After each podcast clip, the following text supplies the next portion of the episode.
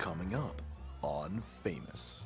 Perhaps being famous makes one more aware of things in a different vantage point than, than another job. Julia Roberts' smile lights up a room, but it's been a career-long struggle to prove she's more than just a pretty woman. Join us as we trace Julia's rise from a small-town girl to a highly paid Oscar-winning actress.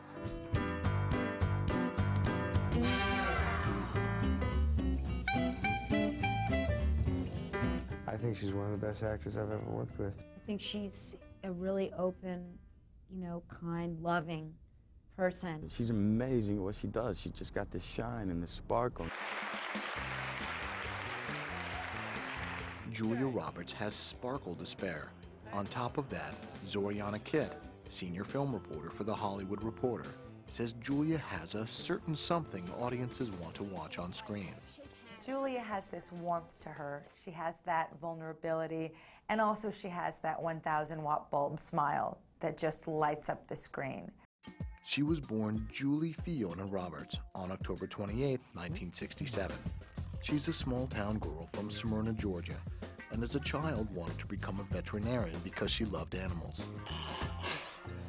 Julia's trek to superstardom started back in 1986 when she was 19.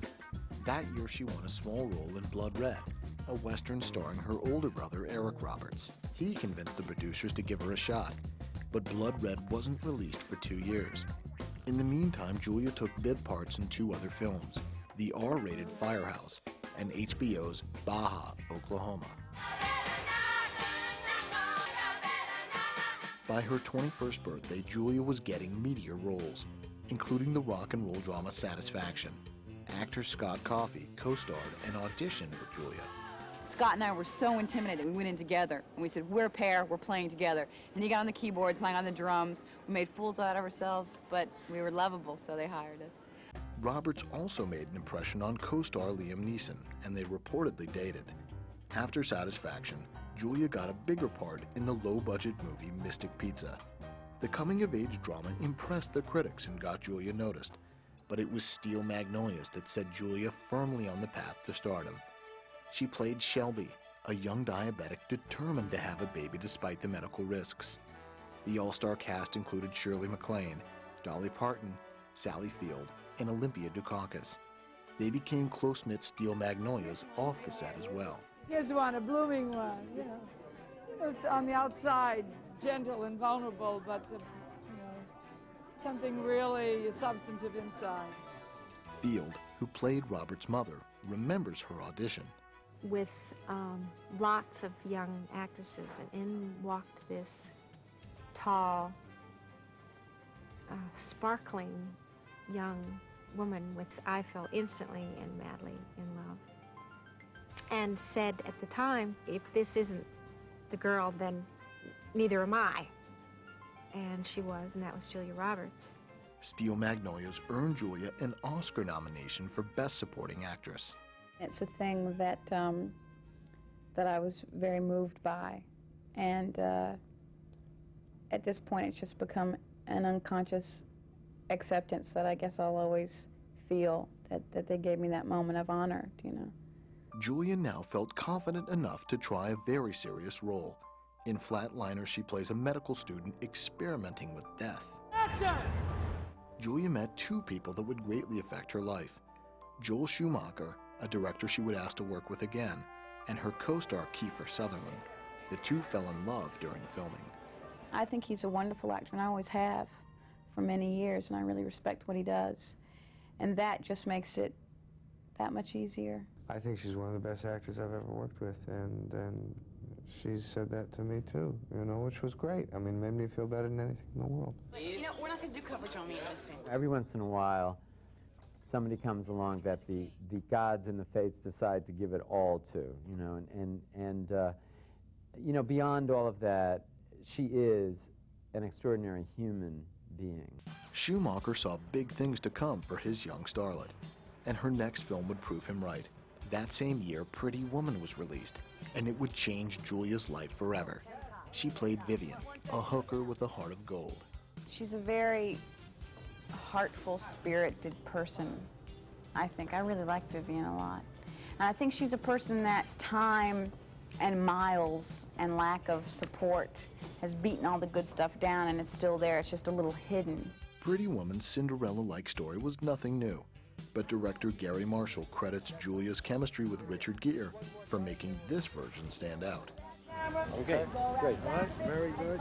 Why I cast them, the chemistry between the two of them was just wonderful. We read through it and talked about it, and she was perfect for the part. Julia has a wonderful sexuality, femininity, and uh, and can also do the comedy and light moments. And it's not even just uh, comedy in the sense; it's a very, it's kind of a quirky, special kind of comedy she does. Pretty Woman proved to be the turning point in Julia's young career. She won a Golden Globe and was nominated for a Best Actress Oscar. How do you think this might change your life? Um, I don't think it'll change my life. I mean, my life is good. I'm very happy with it, just the way it is.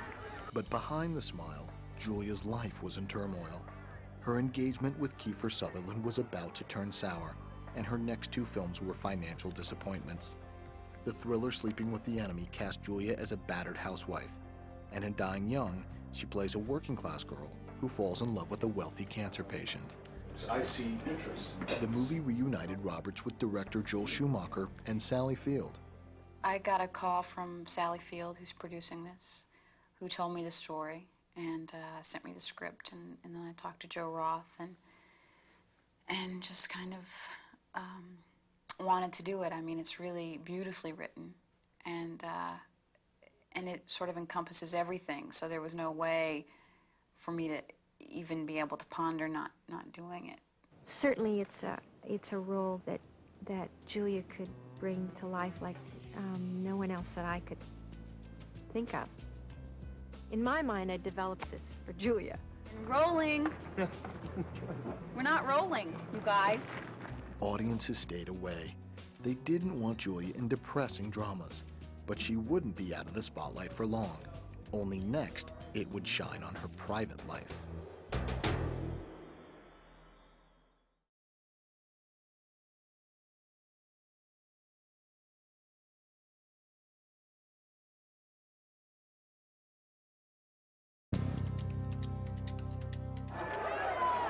Julia Roberts is used to making headlines for her on-screen work.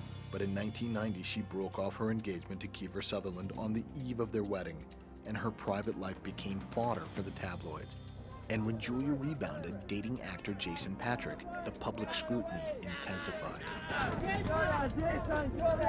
Julia was in need of some time to herself. After playing Tinkerbell in Steven Spielberg's Hook, she took a year off to get her personal life in order. In 1992, she made a brief appearance in Robert Altman's The Player, and then surprised everyone by marrying one of her co-stars, country singer Lyle Lovett. Lovett, with his offbeat sense of style, was seen as an odd choice for Julia. I think that it's strange that people question why uh, someone would marry someone who's wonderful. You know, sort of like saying, why would you go with that guy? He's so great. It's a stupid thing to ask, isn't it? At the time of the wedding, Julia was filming the John Grisham thriller The Pelican Brief with Denzel Washington.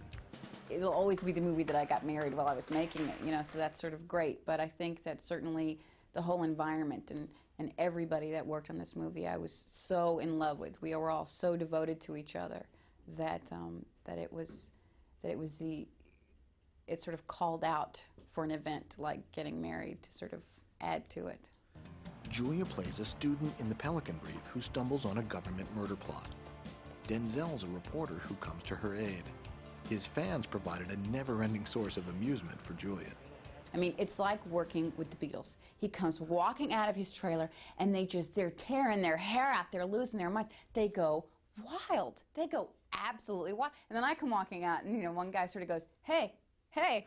Despite her modesty, Julia's just as popular as Denzel. Julia Roberts is one of the most powerful people in Hollywood. And in terms of on-screen actresses, she is one of the very few who can actually greenlight a movie.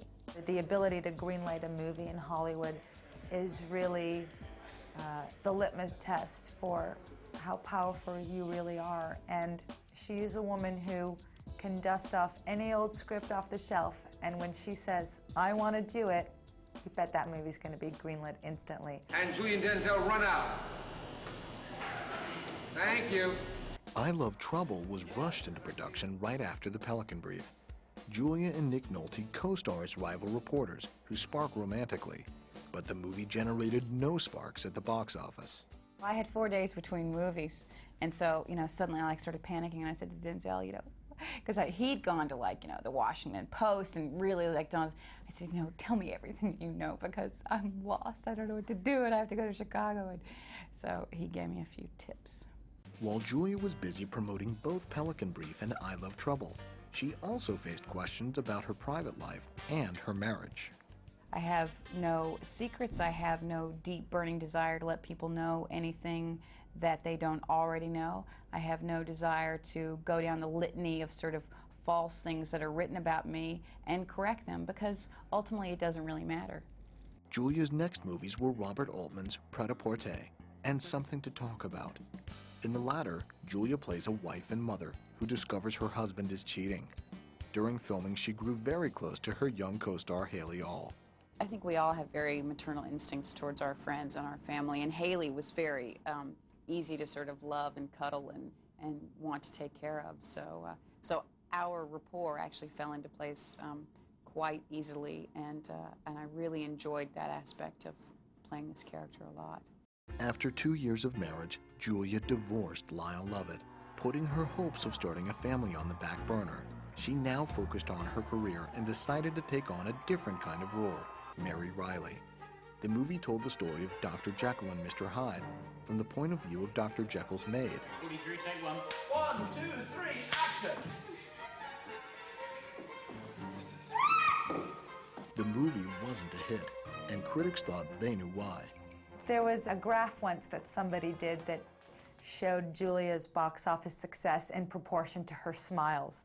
And I think Pretty Woman had, you know, X number of smiles, and that did X amount at the box office. And then a movie like Mary Reilly, which had very little, if no smiles, and how that did at the box office. Julia's other movies in 1996 were also departures from the Pretty Woman mold. There was Woody Allen's musical, Everyone Says I Love You, and a big screen biography of a famous Irish militant, Michael Collins. That film reteamed Julia with Liam Neeson. 1996 was a busy year for Julia, but it wasn't her best at the box office. Critics were publicly wondering if her star was fading. But then came My Best Friend's Wedding, and those same critics called it her triumphant return to romantic comedy. I would have made 20 romantic comedies between then and now had I read any. And that's really all it comes down to. Because, you know, I don't understand any kind of sensibility behind avoiding being funny. That doesn't make sense in my head. So I don't know why people think I would do that. It's just a matter of all the scripts that are of this genre that I've read over the past, you know, eight or nine years are terrible. In the movie, Julia's trying to break up her best friend's wedding. Dermot Mulroney co-stars as the best friend, but it was Rupert Everett, who plays Julia's gay friend, that nearly stole the show. He and Julia also hit it off behind the scenes. And then I go like this, and then I go. We did break up quite a lot. We, we were laughing all the way through, really. That was what was kind of easy about it, because we our off-screen relationships all kind of um, drenched onto the on-screen one. Julia moved immediately from scheming in My Best Friend's Wedding to sparring with Mel Gibson in Conspiracy Theory. It was also a hit, but she nearly turned it down. I had an easy time saying no at first because schedule-wise, I literally would wrap my best friend's wedding, go home, take a shower, change my clothes, go to the set of Conspiracy Theory. So I said, there's just no way I can do this. And by the grace of God, they saw it in their hearts to sort of shift the schedule a little bit and lure me back in. I, I, I left the phone on back in the car. I traced it. I'm sorry. These two movies proved lucky for the actress in another way. They led to a Golden Globe win for My Best Friend's Wedding and a People's Choice Award. Did it feel like a little bit of a comeback, you know, back at the top? It didn't to me. Uh, It seems to to other people, but to me, you know, I work a lot, so comeback sort of sounds like I've been napping, which clearly I haven't been. In fact, Julia already had her next project lined up. I'm doing a film in September with Susan Sarandon. So I'm very excited. What are you doing? Look at your face. You're like, oh, oh so happy for me. The name of that movie was Stepmom. Julia plays a woman trying to win the affection of her fiance's two children. The next year, 1999, Roberts made two romantic comedies, each a hit. Notting Hill looks at the pitfalls of fame with Julia as a movie star who falls in love with a bookshop owner, played by Hugh Grant. I don't think fame changes people. I think people change. I think all people change.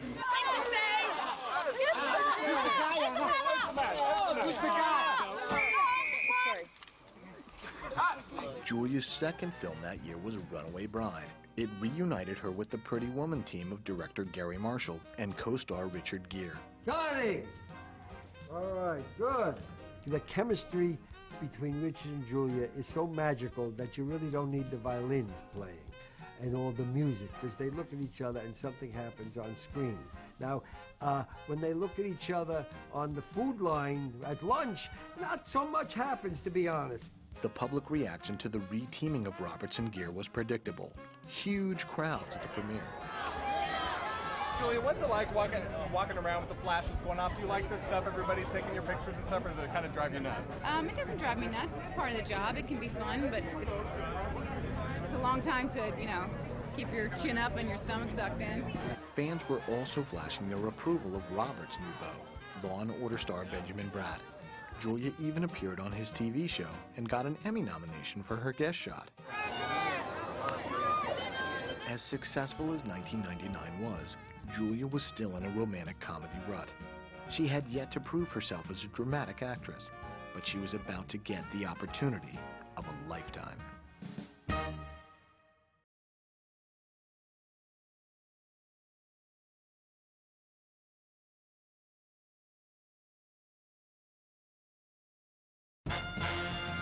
Pretty Woman and Runaway Bride proved that Julia Roberts was a number one box office draw, as long as she stuck to romantic comedy. But in the year 2000, director Steven Soderbergh handed her the chance to prove her mettle as a dramatic actress, playing the real-life story of Erin Brockovich. I may not have a law degree, but I've spent 18 months on this case, and I know more about these plaintiffs than you ever will. She was really the only person I could imagine playing this part. It seemed to play to everything that she does well, and yet have a, a component that I hadn't seen her express before. Erin Brockovich turned out to be a career high, both critically and financially. Erin Brockovich was the first movie that earned Julia Roberts $20 million. Now, this is a woman who in 1990 did Pretty Woman for $300,000. Cut to 10 years later, in the year 2000, she's doing Erin Brockovich and earning her first $20 million paycheck. Yeah. I was wondering if you could tell me um, who I would talk to about getting an advance on my paycheck, maybe, just for the weekend. The film also earned Julia another Golden Globe and her first Academy Award. I'm thrilled to bits. You, you know, I don't know how people act cool and calm because this is so huge. Erin Brockovich may be a hard act to follow, but that hasn't stopped Julia from working. She followed up with a romantic drama, The Mexican, co-starring Brad Pitt. She's amazing at what she does. She's just got this shine and this sparkle, and she's so full of life, and, and this laugh, and this vivacious humor. She's vibrant. She's just, just great fun to work with. Roberts made two more movies in 2001. In America's Sweethearts, she plays the younger sister to Catherine Zeta-Jones, major movie star. Producers originally wanted Julia to play the famous actress, but she liked the less flamboyant role of Kiki. The thing that stood out to me was Kiki, and what's this little secret girl all about? And so when I called Joe back and I said, you know, just it's a really funny script and you know, what would you think about me playing Kiki? And he went for it, so here we are. I did, I did. There was that one moment there that was really good. Just one. it was up, but it was there. Next, Julia reteamed with her Erin Brockovich director, Steven Soderbergh, for Ocean's Eleven. Julia co-stars with George Clooney in the Casino Caper remake. You're 30 seconds late. I was about to send out a... Hello, Tess. It is really hard acting with George. because it's, you know, I'm supposed to be steely and serious, and I was, you know, laughing like a 12 year old. And it was, um, yeah, I think Steven was getting, starting to wonder why did I bring these two people to the table together? Because we, you know, we have very similar personality. We're like brother and sister, a very similar kind of rhythm and silliness. And around three o'clock in the morning one night, it really, we were off to the races, and it was kind of a tiny miracle that we got through the scene. Still riding high from her Oscar, Julia's breakup with Benjamin Bratt proved that life for this pretty woman isn't always perfect. Julia soon found a new love, cameraman Danny Moder. The couple first met on the set of The Mexican and were married July 4, 2002. Later that year, Julia had small roles in two films Steven Soderbergh's Full Frontal and George Clooney's directorial debut, Confessions of a Dangerous Mind. In 2003, she starred in just one film, playing a college professor in Mona Lisa Smile, which led to Julia being asked if she's anything like the headstrong character she usually plays. Back to chapter three. Has anyone read it? I'm not um, that consciously calculating. It may be unconscious. I couldn't claim that there's nothing to it. I mean, obviously, something appeals and keeps calling me back to some theme, um, but it's not uh, not a conscious effort, certainly. While Julia is taking more time for herself now, she does have several projects in the works, including a drama with director Mike Nichols and a sequel to Ocean's Eleven. Everybody tries to shut me up. It didn't work with my parents. It doesn't work now. Thanks for watching this edition of Famous. Join us next time for another inside look at your favorite movie stars.